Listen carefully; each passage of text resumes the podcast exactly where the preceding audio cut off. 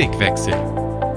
Geh deinen Weg vom Studium in den Beruf. Begleite Elenas Weg und lass dich von ihren Themen inspirieren.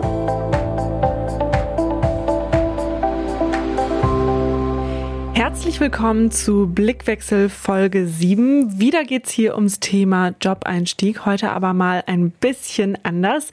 Zu Gast ist Johannes Berneburg, 38 Jahre alt, zugeschaltet aus Mainz und wir sprechen heute darüber, wie es ist, wenn mal nicht alles nach Plan läuft, also man vielleicht nicht so den Traumjob erwischt sofort nach der Uni oder wenn der Übergang von der Uni in die Arbeitszeit einfach ein bisschen holprig verläuft.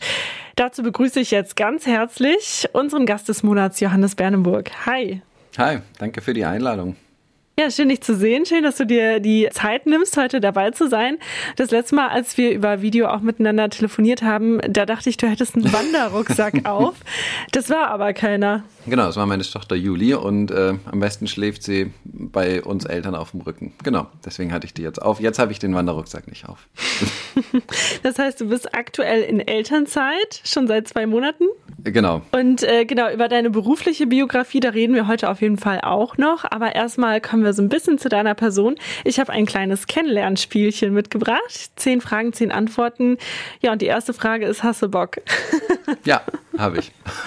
Sehr, sehr gut. Ähm, was machst du denn so in deiner Freizeit, wenn du nicht gerade mal deine kleine Tochter auf dem Rücken äh, mit dir rumträgst oder Windeln wickelst? Also ich fahre gern Fahrrad, keine Ahnung, Radtouren, zur Arbeit eine Stunde oder äh, was super ist, ist guter Espresso. Also guter Espresso und schönes mm. Stück Kuchen in den mm. Cafés hier bei uns in der Mainzer Neustadt. Kann ich empfehlen. Ja. ja, damit kriegst du mich auch. Mit dem Fahrradfahren vielleicht weniger. Aber ich sehe auch in deinem Hintergrundbild ist so ein Sportfahrrad. Machst du eine besondere genau. Art von Fahrradfahren? Das ist mein Rennrad, müsste ich viel öfter fahren. Also meistens fahre ich das normale Tourenrad irgendwie, aber zwischendurch nehme ich das Rennrad, genau. Also ich fahre so Fahrrad, wie andere joggen gehen. Das heißt mal eine schöne Runde hier durch die Hügel, durch die Weinberge und dann passt es auch. Mit dem Tourenrad bin ich schon größere Touren gefahren. Mega nice. Äh, bist du dann eher so Team Kopf oder Team Bauch? Boah, ich glaube ein bisschen mehr Bauch. Bist du eher der Räder oder der Zuhörer? Zuhörer. Was machst du, wenn du so richtig sauer bist? Äh, also ich werde erstmal grummelig und wenn es gut läuft, dann gehe ich raus aufs Fahrrad oder joggen. Dann wird es besser. Also das Fahrradfahren ist auch so ein Ventil von dir. Ja, ist ein guter Ausgleich auf jeden mhm. Fall. Ja. SMD ist für mich. Oh, ganz viele gute Erlebnisse im Studium und auf Schülerfreizeiten. Ja. Äh, du bist mit deiner Frau schon mal drei Monate durch Asien gereist, hast du mir ja. vorher im Vorgespräch schon mal erzählt. Was ist denn da so dein Lieblingsland? Boah, schwer zu sagen. China war faszinierend, ist natürlich auch ein Riesenland. Da hatten wir irgendwie eine schöne Urlaubswoche hinten in den Bergen mit spannenden kulturellen Erlebnissen. Und wir hatten es auch richtig gut in Kambodscha. Da haben wir halt auch Freunde getroffen und einen besonderen Einblick ins Land gekriegt. Ja. So Work and Travel mäßig oder? Nee, eher Travel. Also meine Frau war, war schon mal in äh, Taiwan für ein Jahr und da haben wir auch ein Stück mitgearbeitet äh, mit der Magdeburger Mission. Aber sonst war es mehr äh, Travel als Work. Mm, ja, aber auch gut, ne? ja. Würde ich sofort auch machen. In Asien ist ja auch so die Ausgehkultur ziemlich groß, ähm, gerade auch was so Streetfood angeht. Was war denn äh, vielleicht auch das Leckerste oder auch das Kurioseste, was ihr da so kulinarisch zu euch genommen habt? Also wir irgendwo waren wir, ich glaube in Taiwan war das, da gab es so äh, rote Bohnen-Drink, also ein Drink aus roten Bohnen, das war sehr seltsames Zeug. Und super lecker ist die vietnamesische Küche, irgendwie Bang Seo mit frischen Kräutern und so. Das gehört zum leckersten, würde ich sagen. Ja. Mit Koriander. Mit Koriander, klar. Es teilt sich ja immer in so Menschen, die Koriander lieben und hassen, oder? Ja, wir sind auf jeden Fall pro Koriander, ja. Was war denn der schönste Moment in deinem Leben? Boah, weißt du, das ist eine spannende Frage. Aber du musst so ja echt lange überlegen. Ja, es gibt viele schöne. Also so in den Flitterwochen ankommen, äh, vollgefüllt mit den Erinnerungen der Hochzeit und dann da in der Sonne von Portugal sein. Das gehört zu den super Erinnerungen. Ja. Okay, Flitterwochen in Portugal. Ein guter Tipp für alle Pärchen. Äh, gibt's was an dir, was du ändern würdest? Und wenn ja, was wäre das? Ich glaube, ich wäre manchmal gern freier und zufrieden, auch wenn die Sachen nicht alle perfekt sind, dass ich äh, Sachen, wenn sie nicht vollständig sind, auch einfach mal stehen lassen kann und sagen kann, ich bin jetzt hier im Moment. Ja. Mhm, das klingt, äh, klingt gut. und als letzte Frage, passend zum Thema, hast du so ein Vorstellungsgespräch, was du besonders schlimm fandst, an das du dich erinnern kannst? Das schlimmste Vorstellungsgespräch. Eigentlich, wenn man beim Gespräch ist, ist es ja meistens schon gut, die erste Hälfte. Achso, ich dachte, du sagst, dann ist es automatisch schon schlimm. nee, nee, nee, überhaupt nicht. Ich hatte kein richtig schlimmes Vorstellungsgespräch. Die waren eigentlich alle, oh doch, äh, fürs Stipendium. Jetzt nicht bei der Jobsuche. Das war irgendwie sehr äh, seltsam und eine komische Stimmung und mit mehreren, wo man sich dann gegenseitig profilieren musste. Und irgendwie war es unangenehm. Also es gibt ja Menschen, die schaffen irgendwie eine freundliche Atmosphäre, die signalisieren, schön, dass ihr hier seid. Und da hatte ich ein bisschen das Gefühl, nicht schön, dass wir da sind, auch von dem Gegenüber. Es war dann jetzt nicht mit den anderen so Konkurrenz, aber die uns gegenüber saßen, waren, wirkten ein bisschen grummelig. Und das hast du dann auch nicht bekommen? Das habe ich dann auch nicht bekommen, genau. Das ist auch in Ordnung. Aber du wolltest es auch nicht haben nach diesem Gespräch. Ich habe gut ohne studiert dann. Ja, Johannes, ähm, erstmal vielen Dank für diesen Einblick und das ist natürlich die thematische Überleitung der Anzis in unser Thema von heute, was ja nicht ganz so einfach und äh, munter ist. Es geht ja so ein bisschen darum auch, wie man vielleicht mit Enttäuschungen und Umwegen im äh, Lebenslauf umgeht. Und da wollen wir jetzt so ein bisschen auch gucken, was hast du eigentlich gemacht, wo kommst du her? Und du bist ja von Haus aus, bist du BWLer, du hast in Greifswald noch auf Diplom studiert. Danach war dein Lebenslauf ein bisschen äh, bunter. Du hast äh, drei verschiedene Sachen eigentlich gemacht, wenn man äh, das mit 38 schon so sagen kann. Aber wir fangen mal ganz von vorne an. Also du hast nach der Uni, äh, hattest du ja erstmal die Perspektive zu promovieren. Das hast du aber dann doch nicht gemacht. Warum nicht? Genau, das war die Phase, wo ich in der Diplomarbeit gemerkt habe, dass mir dieses alleine Schreiben sehr mühsam fällt. Diplomarbeit war okay, das Thema war spannend, aber dieses Schreiben, Literatur, Recherchieren und am Ende alles perfekt und rund machen, Literaturangaben und dann hier noch ein Absatz und hier noch was korrigieren, das hat mir die Lust genommen, dann ein englisches Buch zu schreiben. Das Projekt wäre auch bei der Promotion spannend gewesen, ähm, äh, total interessant, aber das äh, außenrum, das Schreiben konnte ich mir nicht denken, genau. Die Idee war dann plötzlich vom Tisch. Ja. Aber äh, du hattest ja schon ein Angebot auf dem Tisch. Also dein Prof hatte dich gefragt und du hast auch erstmal damit geplant oder war das dann schon recht schnell klar? Genau. Wir haben auch über ein konkretes Projekt geredet. Also es war in der Gesundheitsfinanzierung. Das war auch irgendwie spannend. Ich schätze auch den äh, Prof, der mir das angeboten hat, mit dem ich da im Gespräch war. Und irgendwie hatte ich damit geplant. Auf jeden Fall hatte ich keinen Plan B. Also es ist ja dann auch immer viel in der Luft. Und plötzlich war es dann weg, ja. Mhm. Aber auch du hattest dich dann einfach dann doch nicht dafür entschieden, sozusagen, weil die Diplomarbeit doch etwas äh, mehr Arbeit war. Also ich kann mich da sehr gut drin wiederfinden. ich hatte ja auch äh, mal überlegt, vielleicht wäre so ein Doktortitel auch ganz schön, aber dann dachte ich auch, während ich meine Masterthesis geschrieben habe, auf gar keinen Fall willst du den Rest deines Lebens am Schreibtisch verbringen. Und man muss viel Freizeit opfern, wobei ich jetzt auf der Arbeit auch nicht so viel Zeit habe danach, aber es ist halt ein Lebensprojekt, ne? Man muss da schon mehr Leidenschaft reinstecken. Ja, es sind, genau, ein Lebensprojekt auch nicht, ne? Es sind nur drei Jahre jetzt im Nachhinein, aber ich, genau, ich bin froh ohne Schreiben. Ne? Oder mit weniger Schreiben jetzt im Beruf.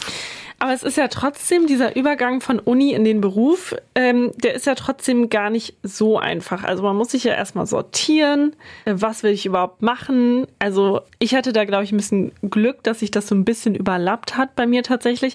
Aber dann war es auch ein bisschen stressig, weil ich während des Volos noch meine Masterthese schreiben musste. Das war dann irgendwie auch zwei Jobs quasi auf einmal.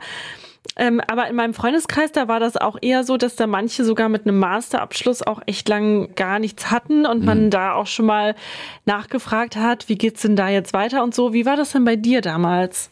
Ja, die Frage ist ja immer, was lang ist. Ne? Also bei mir war, wie gesagt, das Studium war plötzlich zu Ende und eigentlich dann auch mit Ende der Diplomarbeit war dann auch die Idee für danach weg. Und da musste ich mich erstmal ordnen. Ne?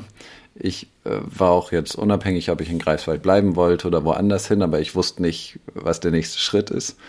Und bin tatsächlich erstmal für zwei oder drei Wochen an Bodenseehof auf die Bibelschule als Gasthörer, um mich innerlich zu ordnen und habe dann in Ruhe angefangen zu schauen, was mich interessiert. Ne? Stellenanzeigen durchgeguckt, überlegt, welche Branchen sich anbieten. Ich hatte ja Gesundheitsmanagement gemacht und habe dann halt in dem Bereich auch geschaut und mich bei verschiedenen, keine Ahnung, Beratungen, Unternehmen, Krankenhäusern in der Ecke beworben.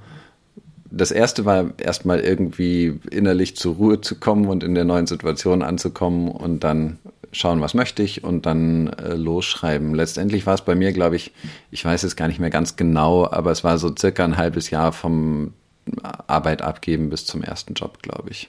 Was, wenn man drin steckt, irgendwie lang war, jetzt im Nachhinein weiß ich gar nicht, ob es so lang war, aber es hat sich lang angefühlt. Ja, ja aber das ist ja, glaube ich, auch das Ding, ne? dass man im Nachhinein vielleicht auch entspannter auf die Sachen guckt, weil man ja mittlerweile weiß, wie es weitergegangen ist.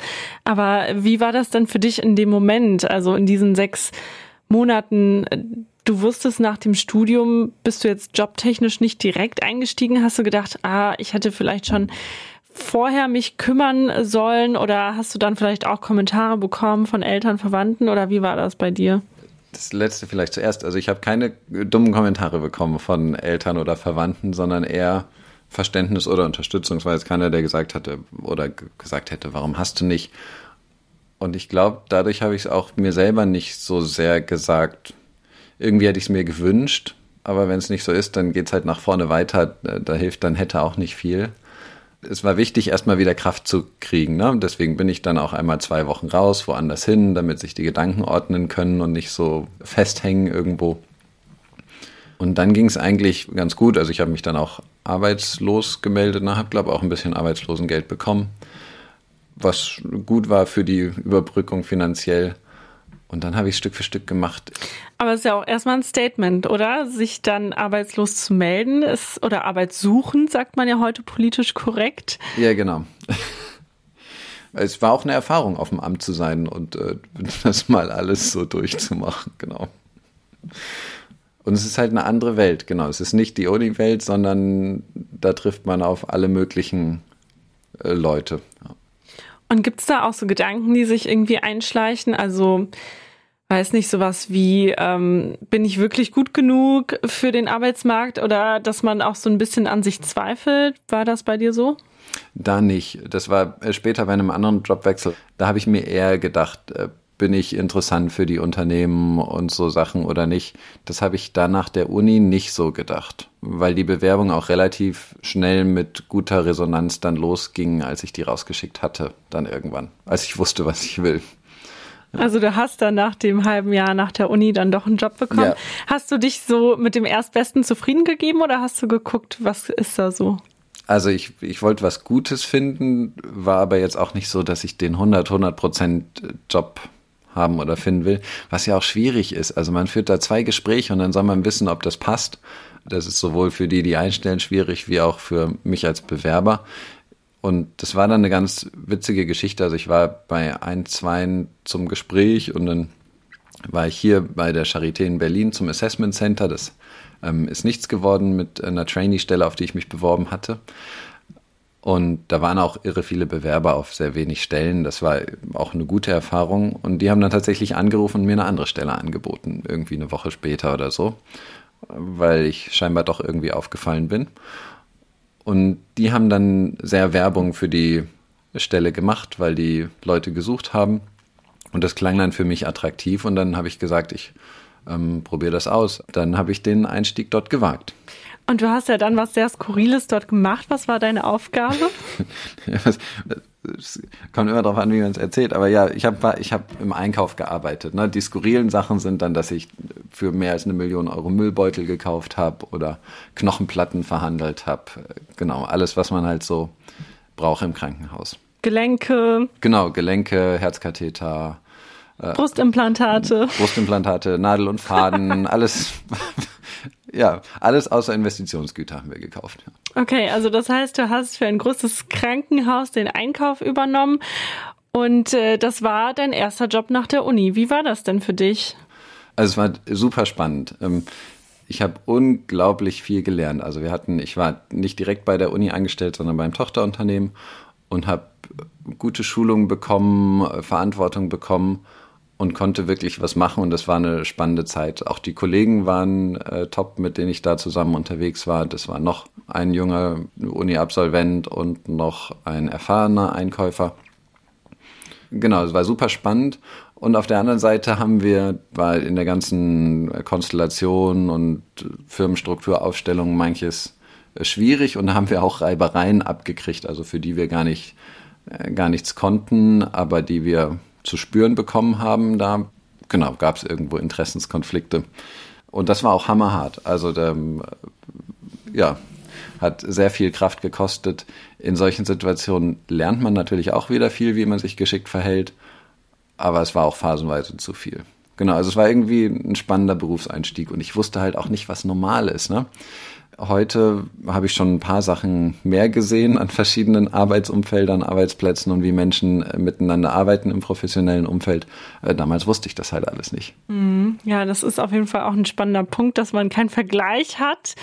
Das heißt, also es war zwar interessant, aber ich höre auch so ein bisschen heraus, dass es vielleicht zu anstrengend war. War da das Thema Leistungsdruck auch was, was ähm, Thema war bei euch auf der Arbeit? Ja, aber das war nicht das, was anstrengend war. Also, ich sag mal, da war eine Leistungserwartung, wo ich erstmal schauen musste, Zielvereinbarungen und so. Da musste ich schon was tun und was erreichen. Und ich musste halt entscheiden, wie viel möchte ich da jetzt geben und wann ist auch mal genug. Aber anstrengender waren mehr die, die Konflikte, die so mitgeschwungen sind und die manche Kommunikationsmuster, die haben viel mehr Kraft gekostet als jetzt die Leistungserwartung an sich. Und wie bist du dann damit umgegangen? Also woher wusstest du jetzt, weil du ja keinen Vergleich hattest, dass das vielleicht ein bisschen ungesund ist? Genau, also es geht ja auch für eine Weile alles gut, aber ich hatte halt schon weniger Kraft im Alltag und was ich, was mich dann wirklich irgendwann gestört hat, ist, dass auch privat viel weniger Energie da war und Freiräume, irgendwas zu machen, was vorher im Studium, gut, im Studium geht auch extrem viel nebenbei, so viel geht im Job nicht nebenbei. Aber wo ich dachte, der Job greift so stark ins Private und ich mache mir Gedanken darum und an der Stelle mit dem Konflikt, dass ich dachte, das will ich einfach nicht. Also ob es jetzt normal ist oder ob ich da zu wenig aushalte oder ob es wirklich äh, viel von außen ist, habe ich dann gesagt, naja, es ist ja egal, auf jeden Fall geht so äh, nicht auf Dauer. Ne, ich, hab da, ich war zweieinhalb Jahre da, das war auch gut. Wie alt warst du da? Oh, gute Frage. Wann ist man denn so mit dem Studium fertig? Irgendwo so Mitte 20. Das hast du jetzt extra ja. schön schwammig ausgedrückt, oder? ich weiß nicht genau, es muss Mitte, okay. Mitte 20 war. Also mit Mitte ja. 20 genau hat man ja auch noch nicht so viele Arbeitsplätze gesehen. Eben, ja. Genau, aus dem Praktikum schon. Aber im Praktikum und so hat man ja nie die Verantwortung, wie man es dann im Job tatsächlich hat. Ja. Und was war dann so der Punkt, an dem du die Reißleine gezogen hast? Ja, es hat sich im Grunde genommen das, was ich die ganze Zeit beobachtet habe, so äh, fortgesetzt. Ne? Ich habe nach wie vor viel gelernt und hatte auch Anerkennung, alles, was man braucht. Aber es hat so viel Kraft gekostet, dass ich immer weniger Lust hatte, hinzugehen. Ne? Und wenn man dann morgens äh, denkt, ich habe eigentlich keine Lust und sich das immer mehr zieht, dann war irgendwie Veränderung dran. Ne? Dann ist die Frage, wechselt man intern? Wir haben auch das Gespräch schon mal gesucht, zu den Themen natürlich vorher. Ne? Das, also ich würde nicht einfach sagen, dann geht man halt. Und dann kam noch so eine andere Idee, wo es hingehen kann in den Kopf äh, mit der SMD Schülerfreizeitenplan. Das war so am Horizont. Und irgendwann habe ich gesagt, jetzt ähm, ist es, glaube ich, genug. Intern im Unternehmen wechseln war für mich auch keine Option mehr. Und dann habe ich gesagt, ich verabschiede mich hier. Jetzt hast du aber gesagt, es waren irgendwie so Erwartungen ähm, von anderen im Job, aber du sagst auch, dass man selbst auch versucht hat, vielleicht da mitzuschwimmen. Ist das auch manchmal so, dass man besonders hohe Erwartungen hat an sich selbst im ersten Job, würdest ja, du das ja. sagen? Ich glaube schon. Weil plötzlich äh, kriegst du gutes Geld und denkst, dafür musst du auch gute Arbeit leisten. Also so bin ich gestrickt.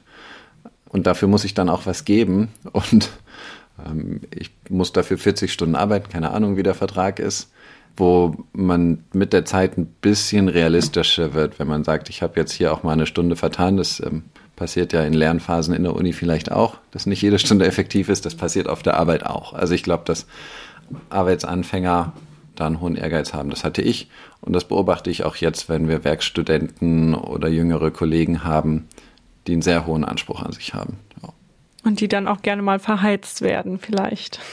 Das ist halt die hohe Motivation und der Biss hat ja auch was Cooles, ne? Das ist ja auch schön an der Phase, dass man so viel lernen kann und motiviert ist und deswegen ist ja auch genau, können junge Mitarbeiter ja auch viel leisten mit wenig Erfahrung, haben wir damals, glaube ich, auch.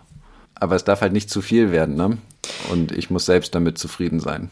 Was würdest du sagen, ähm, was muss man machen, um als Berufseinsteiger nicht zu zerbrechen im ersten Job an den Herausforderungen, an den eigenen Ansprüchen, an den Erwartungen vom Arbeitgeber, vielleicht an den Erwartungen, die eigentlich gar nicht da sind, aber man denkt, dass sie da sind. Äh, wie kann man da irgendwie so ein, so ein Gegengewicht zu diesem Arbeitssetting setzen? Hm. Also ich glaube, eine Sache, die hilft, ist, da mit anderen unterwegs zu sein. Also wenn damit nicht alleine zu bleiben, das mit guten Freunden besprechen, die dann nochmal spiegeln, hier, so wie ich das einschätze, könnte es vielleicht auch anders sein. Vielleicht habt ihr auch Leute, die schon länger im Beruf sind. Das mit denen zusammen reflektieren und da eine Position finden. Ne? Also sozusagen, welche Erwartung ist realistisch, welche ist auch nicht realistisch. Hast du das gemacht dann? Ja, habe ich genau. Also bist dann abends mit ein paar Freunden ein Bierchen trinken gegangen und dann habt ihr euch erzählt. Genau, also eher einzelne Freunde oder Leute aus der Familie mit meinem Bruder. Genau, habe ich dann erzählt, was ich erlebe und dann auch Rückfragen und Einschätzungen gekriegt. Und auch im Unternehmen tatsächlich, ne, da muss halt die Beziehung stimmen, aber ich hatte einen Kollegen, mit dem ich mich viel abgeglichen habe und wir haben, wir haben uns abends immer gesagt, dass wir gute Arbeit gemacht haben, bevor wir gegangen sind. Das war auch ein cooler Austausch, genau. Aber auf keinen Fall irgendwie alleine bleiben mit den Beobachtungen und Einschätzungen dazu. Okay, also du hast auf jeden Fall gemerkt, deine Arbeitsmotivation ist nicht mehr so da. Du weißt morgen nicht, wofür du aufstehst und dein Privatleben war so total geprägt auch von der Arbeit. Du konntest nicht so gut irgendwie abschalten, hast viel für die Arbeit mhm. gemacht. Du hast ja dann aber auch gekündigt, weil du unzufrieden warst und hast dich nochmal komplett umorientiert, hast bei der SMD in Marburg angerufen und da fünf Jahre lang christliche Schülerfreizeiten organisiert zeigt sich da an diesem Übergang, dass du nochmal was so komplett anderes gemacht hast, auch vielleicht so eine Spannung zwischen einmal du willst was Soziales, vielleicht auch was Sinnstiftenderes tun und zum anderen vielleicht so dieses BWLer-Denken, was du aus deinem Studium, aus deiner Fachrichtung mitgebracht hast? Das ist immer das Klischee, ne, dass BWLer Egoisten sind. Das, da spielst du ja so ein bisschen drauf das an. Das hast oder, du jetzt gesagt. Oder Gewinnmaximierer. ja, genau, das habe ich gesagt. Das, ja, ist das eine Spannung? Vielleicht finden sich solche Leute ein bisschen mehr in der BWL. Für mich ist das keine Spannung. Also BWL ist halt irgendwie ein Handwerkszeug oder das kann ich einsetzen, wo auch immer, im christlich-sozialen Bereich oder in der freien Wirtschaft, die eher dann Gewinnziele hat. Okay, dann frage ich mal anders. Welchen Stellenwert spielt dann das Gehalt bei dir, wenn du, wenn du dir einen Job suchst? Ich glaube, das hat sich ein bisschen, das verändert sich ein bisschen für mich muss das Gehalt irgendwie fair sein. Wenn ich das Gefühl habe, ich mache gute Arbeit und verdiene ein Drittel weniger als der neben mir für die gleiche Arbeit, dann fühle ich mich verarscht, sag ich mal. Also ich möchte einen fairen, marktgerechten Lohn haben und ich möchte gut davon leben können. Gut davon leben äh, konnte ich immer und das andere ist schwerer zu beurteilen, ne? was das Gehalt spielt. Bei der SMD habe ich deutlich weniger verdient als vorher und als nachher. Das ist auch in Ordnung, genau. Aber was das war dann der Grund für dich zu wechseln? Der Grund war tatsächlich, also weil ich die SMD-Arbeit super wertvoll finde, die Schülerfreizeiten und damit schon immer mal geliebäugelt hatte. Da hatte ich auch früher schon mitgearbeitet, ehrenamtlich auf Freizeiten, was eine coole Erfahrung war. Und ich habe auch schon mal über die Stelle nachgedacht, direkt nach der Uni. Das heißt, ich stehe voll hinter der Vision der SMD und da Schüler, Studenten, Akademikerarbeit machen. Und die christliche Vision ist schon super, dafür zu arbeiten. Also es ist ein Vorrecht und was Besonderes, wenn man so eine Stelle hat. Genau, und deswegen habe ich mich dann dort gemeldet und ich fand es interessant. Und dort ziehen wirklich alle an einem Strang. Ne? Zur SMD komme ich nicht aus irgendwelchen Gründen, sondern weil mir die Version der SMD wichtig ist. Und das merkt man auch, dass da, dass man da zusammen unterwegs ist. Also ein anderes Arbeitsklima, aber auch ein anderes Gehalt, ähm, eine andere Vision, ein anderes Arbeiten im Team. Ähm, hat der Glaube denn für deine Berufsentscheidung auch eine Rolle gespielt? Ja. Hast du Gott da irgendwie einbezogen in solche Sachen? Genau, ich habe dafür gebetet und gefragt, ne, was ein guter Schritt ist, auch mit anderen zusammen dafür gebetet, bin aber den Schritt dann gegangen, ohne dass ich jetzt sagen kann, ich habe die klare Stimme oder so gehört. Ich glaube aber, dass es von Gott geführt war. Also ich hatte dann ja bei der SMD angerufen und der Job war da, ohne dass der jetzt irgendwie ausgeschrieben war, was auch ein Geschenk von Gott war und was ich auch so gesehen habe. Genau, also ich würde sagen, so im, im Gebet begleitet und dann gemerkt, dass Gott die Türen auch öffnet. Das ist übrigens auch wieder eine klassische Bestätigung hier von Vinzenz These aus der letzten Folge, der ja immer sagt, Initiativbewerben lohnt sich. An dir sieht man, er hat recht, es funktioniert. Und ähm, so ein bisschen klingt das auch für mich, der erste Job war eher eine negative Erfahrung dann zum Ende hin. Aber die SMD war ja dann im Vergleich schon eher so der sichere Hafen. Ne? Also du wusstest, da sind Leute, die meinen es natürlich total gut mit dir. Da ist wenig Konkurrenzdruck, sondern ne, man ist irgendwie geschätzt, gewertschätzt in den Gaben, die man mitbringt.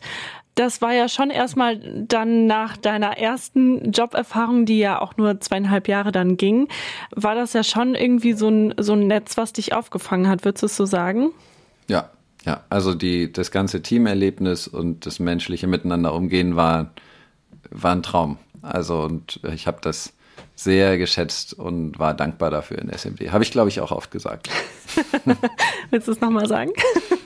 Das nee, hören, glaube ich, viele SMDler zu.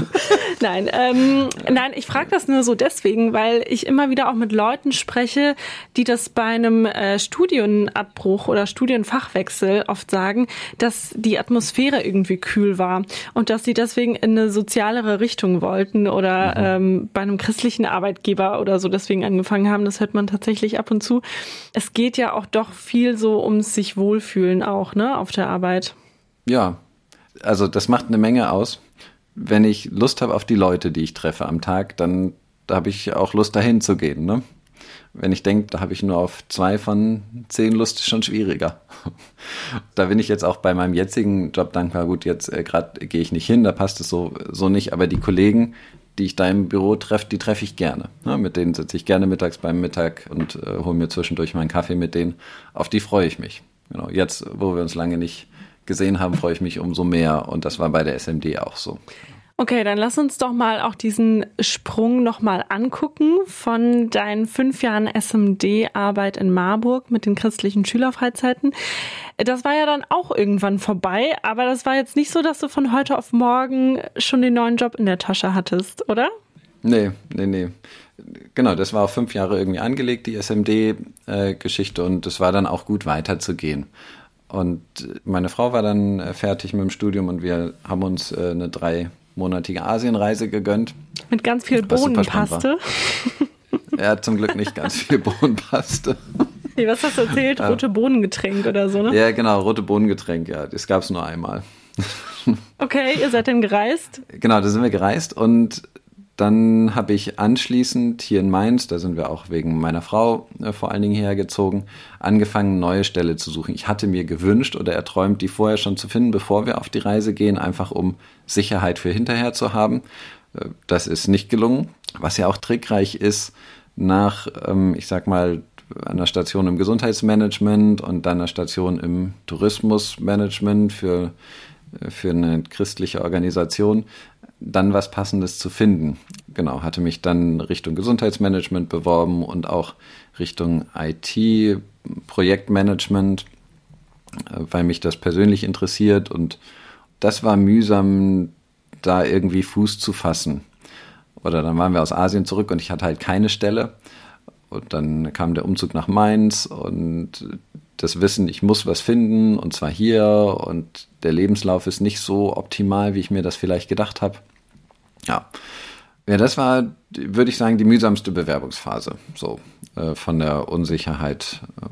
Genau, und dann habe ich mich beworben und hatte äh, einige Absagen und äh, mich dann dadurch geboxt. diese Absagen nimmt man ja auch trotzdem irgendwie persönlich, oder? Auch wenn man ja. weiß, es ist wahrscheinlich nichts, was einen wirklich persönlich betrifft, aber es kratzt schon am Ego.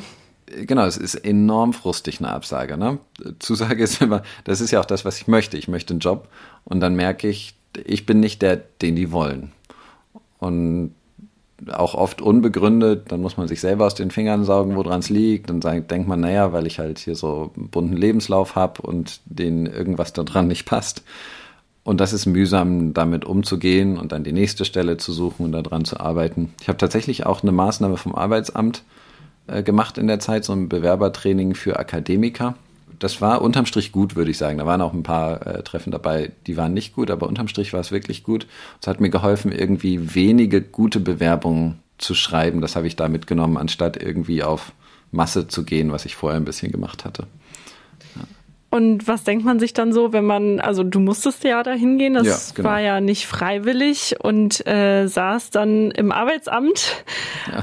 Äh, mit wie vielen Jahren? Anfang 30? Ja, Mitte 30 eher, ne? Mitte 30, das ist ja auch eigentlich was, was man nicht nie will. erleben nee. wollte, oder? Nee, wollte man nicht. Ich weiß auch nicht, was ich da gedacht habe. Mal habe ich mich geärgert. Dann dachte ich, na, es sind ja auch interessante Sachen dazwischen und sonst muss man es halt einfach hinnehmen. Bei so einer Maßnahme, das ist ja nachher auch nicht so viel Zeit.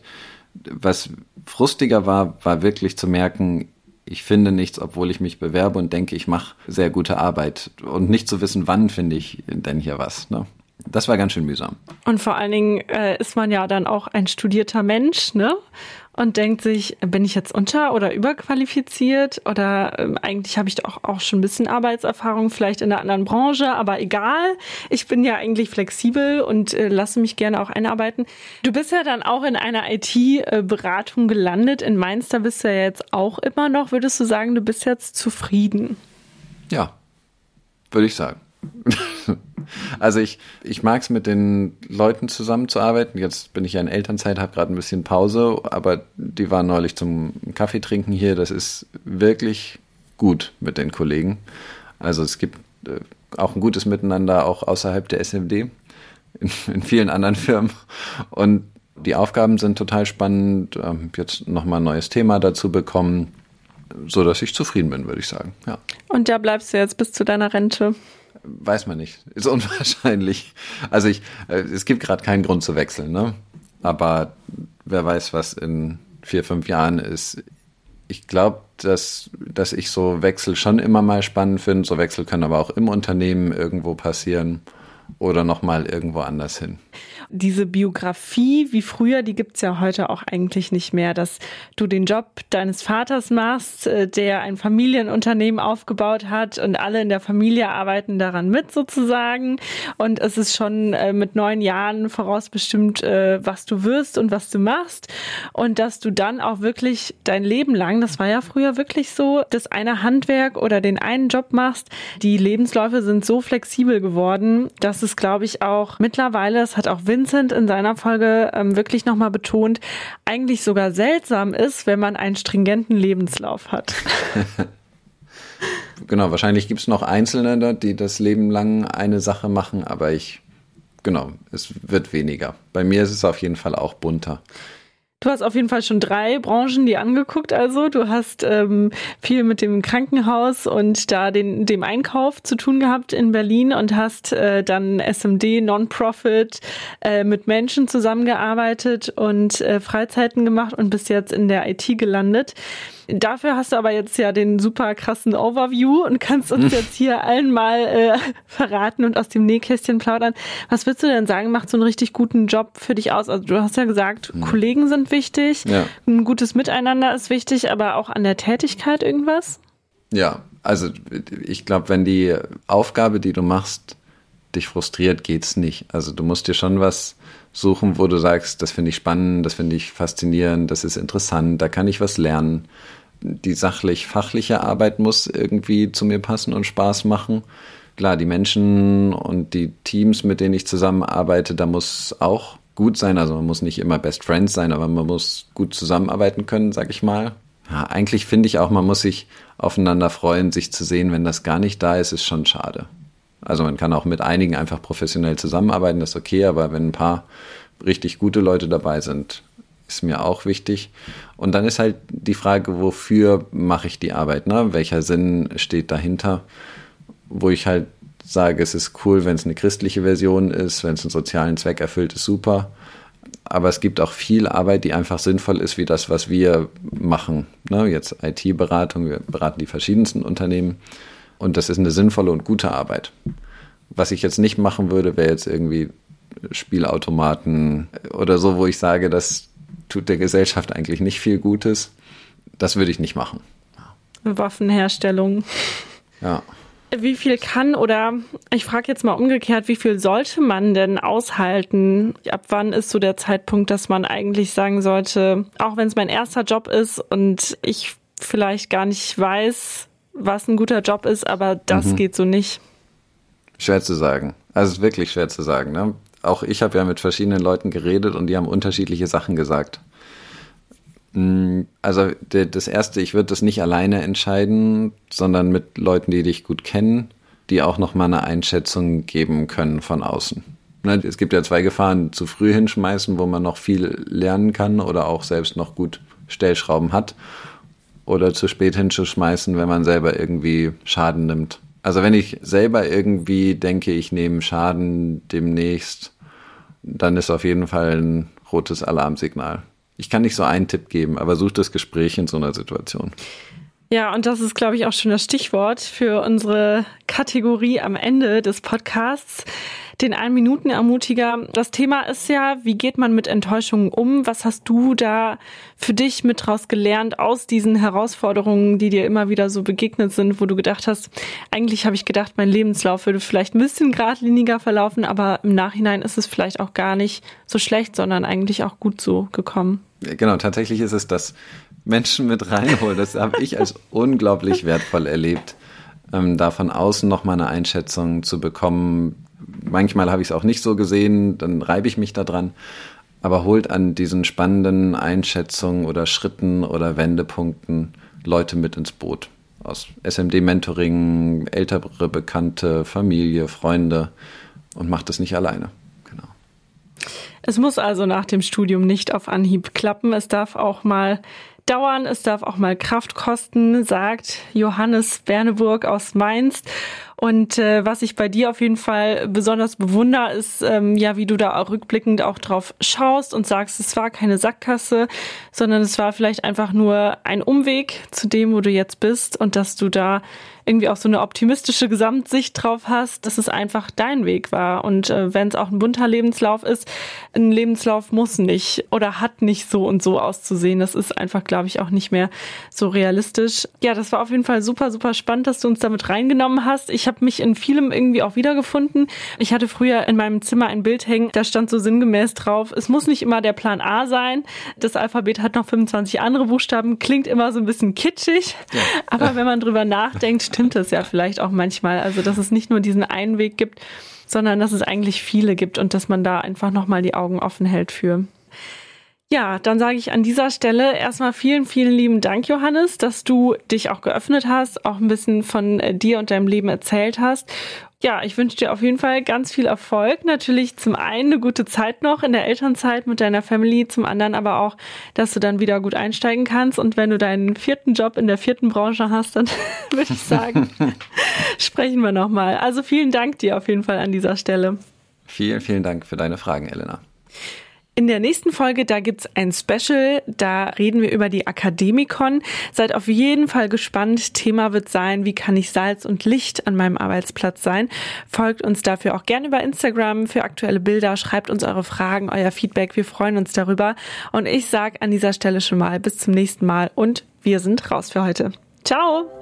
Ciao! Blickwechsel. Ein Podcast der Hochschul- und Akademiker SMD.